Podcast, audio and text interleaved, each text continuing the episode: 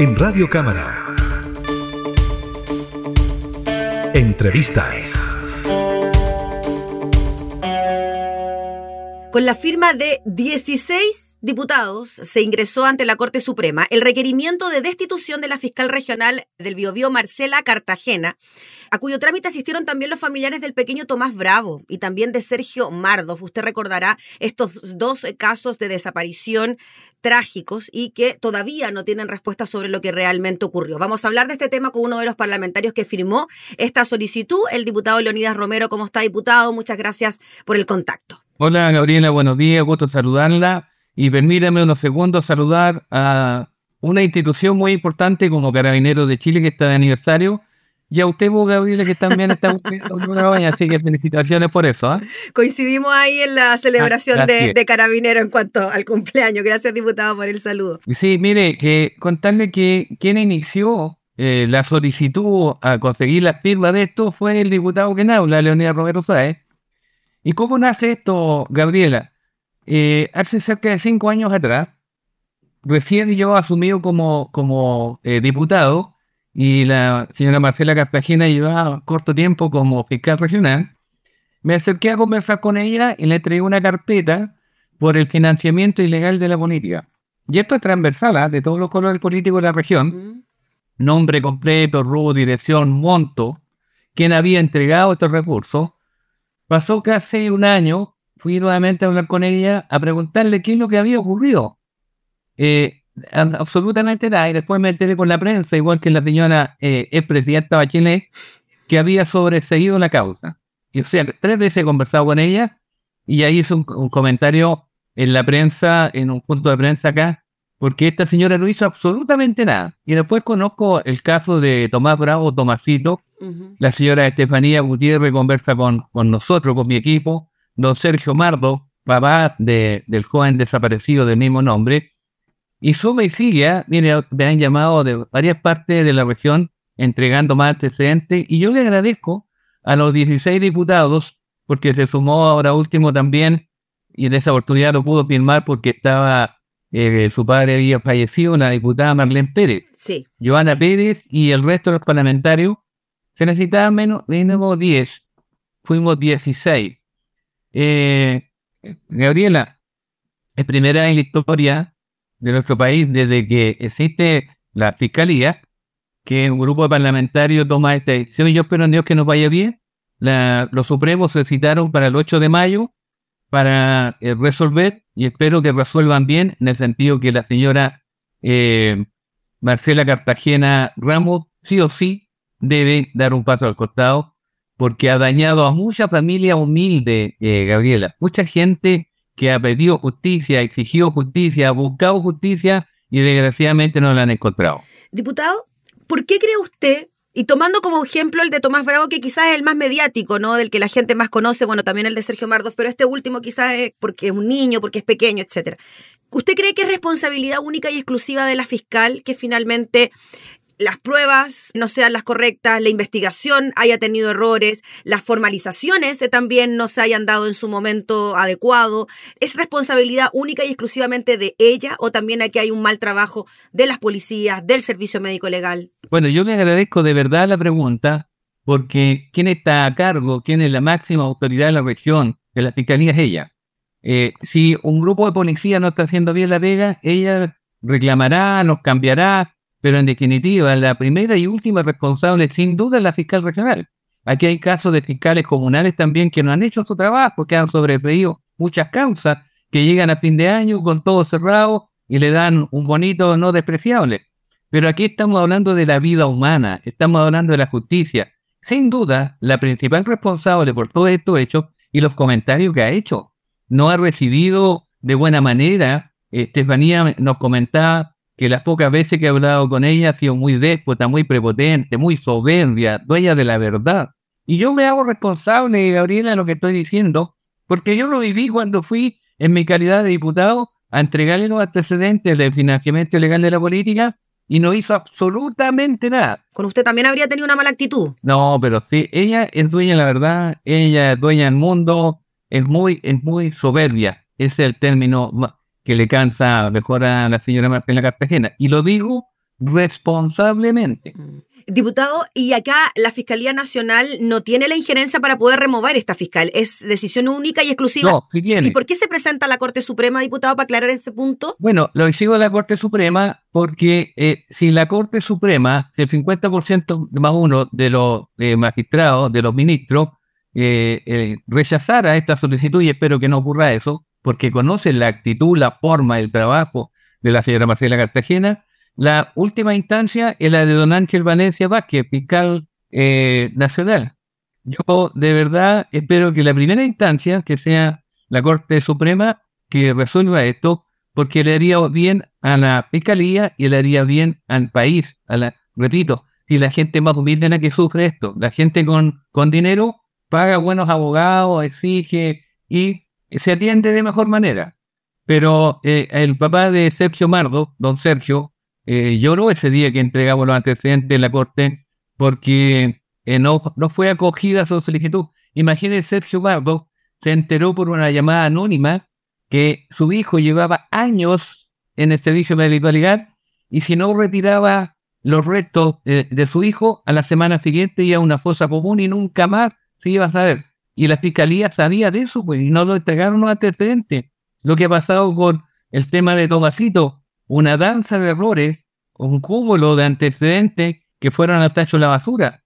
Por eso creo que es necesario remover a la señora Marcela Cartagena Ramos. Sí, diputado, a esto se suma, como usted decía, la solicitud de los familiares y también de los parlamentarios que en forma transversal también han elevado esta solicitud. ¿Por qué cree usted, diputado, que existiría no sé si denominar los sesgos en la investigación, eh, pero ciertas diferencias quizás a la hora de abordar un tema sobre otro, una indagatoria eh, sobre otro, y que haya tanta burocracia también a la hora de poder resolver una investigación que se extiende por tanto tiempo. Bueno, mire, en, el argumento que uno escucha eh, normalmente es que estamos sobrecargados de causa, es que tenemos mucho trabajo, es que nos faltan personal, nos falta financiamiento yo creo que eso tiene razón, pero también hay una falta de compromiso y falta de competencia, porque de verdad yo creo, y no es solamente en el caso de la señora Marcela Cartagena Ramos, sino que hay muchos eh, fiscales que no están a la altura de las necesidades. Yo conozco casos acá en la región con una facilidad que sobreseen las, las causas, con una facilidad que cierran eh, y, y, la mala atención. Si por último, mire, la gente eh, la Estefanía, por ejemplo, le habría gustado ser acogida, escuchada con respeto, dándole eh, orientación. Pero si usted va a una oficina a exigir y buscar justicia por el asesinato o la muerte de su hijo y le pegan con la puerta en la cara, ¿cómo sale? Peor pues. O sea, es un doble duelo. Primero, el fallecimiento de su hijo y el segundo, el trato inhumano de algunas autoridades con la gente más humilde. Oiga, diputado, y en este caso en particular, cuando en un primer momento se formaliza rápidamente al tío abuelo del menor por homicidio, después se le reformaliza, ahora último, hace poquito se le reformaliza, pero ya no bajo esa figura, sino que bajo otra figura que tiene que ver con la desaparición del menor, abandono del menor con resultado de muerte, estaba viendo el, el título exacto.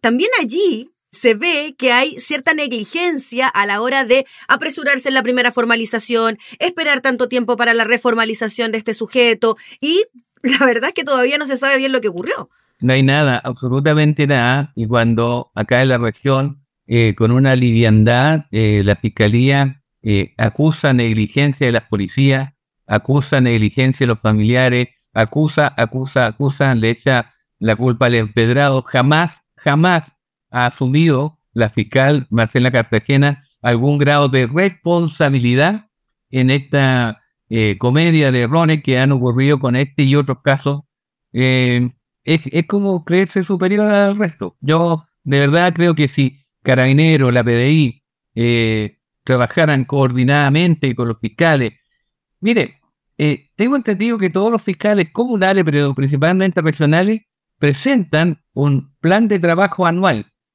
La verdad es que he preguntado y me han dicho que desde que asumió la señora Marcela Cartagena jamás se le ha conocido un plan de trabajo. No tiene una línea de trabajo definida. O sea, va para, para donde el tiempo lo requiere y la noticia lo necesita. Y eso, perdón, repito, hace daño a los familiares. No me gustaría estar en el caso de Estefanía o de don Sergio por el caso de sus hijos. Y si me permite, le cuento, mi hija eh, eh, Valentina es abogado. Y cuando conoció este tema, me dijo, papá, eh, te está ganando enemigo poderoso. Y cuando tú dejes de tener un cargo importante, y ni tan Dios no quiera caiga en las manos del fiscal, hasta por feo te van a dar cadena perpetua. Así que estoy condenado que me den cadena perpetua. No, no pensemos, ojalá no, no sea así, diputado.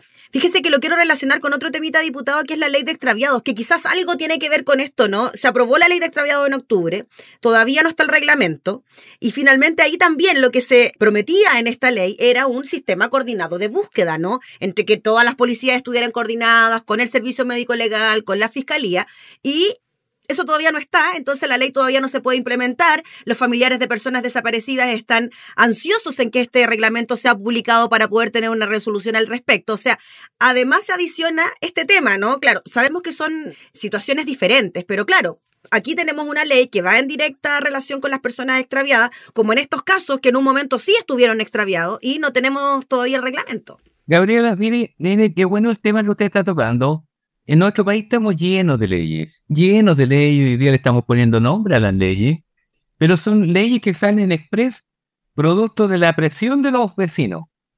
Y hay muchas leyes que a la semana siguiente tenemos que cambiarlas, porque la hicimos tan apresurada que no se condice con lo que se necesita. Entonces yo espero que esta ley de extraviado finalmente se publique y sea efectivo, pero hay una coordinación. Hoy día estamos el 2023, en el siglo XXI, y no hay una coordinación, un nexo entre, usted lo dijo muy bien, el Servicio Municipal Legal, Carabinero, PDI, Gendarmería, que también es un actor muy importante, y no están coordinados, no sabe lo que uno hace con el resto. Por lo tanto, imagínense, volviendo al caso de Sergio Mardo, si eh, las policías y todo el mundo estuviera coordinado, el, el hijo de don Sergio, el joven Sergio Mardo no habría estado 13 años desaparecido y casi 6 o 7 años en el servicio médico legal y nadie tenía antecedentes. Sus padres no tenían antecedentes. Don Sergio recorrió el país buscando a su hijo y su hijo estaba en la misma ciudad donde él vivía, fue. Es lamentable, ¿no? Bueno, sin ir más lejos, y aquí ya estamos comentando lo que ocurrió con Fernanda Maciel.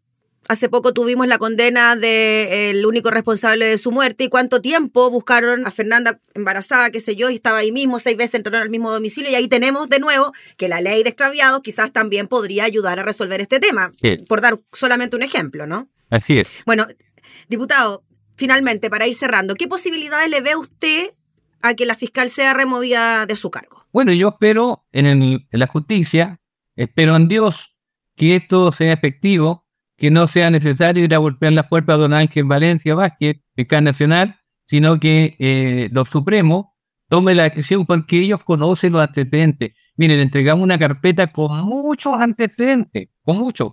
Por lo tanto, eh, tengo entendido también que don Ángel conoce de cerca a la señora Marcela Cartagena. Eh, el, el Poder Judicial también porque tengo entendido que la suegra de la señora Marcela eh, fue eh, presidente de la Corte de, de, Apelaciones de Concepción. O sea, hay una relación ahí mm. que me preocupa y me ocupa. Porque digamos las cosas como son. El amiguismo, el, los valores eh, políticos, los valores familiares, existen en nuestro país.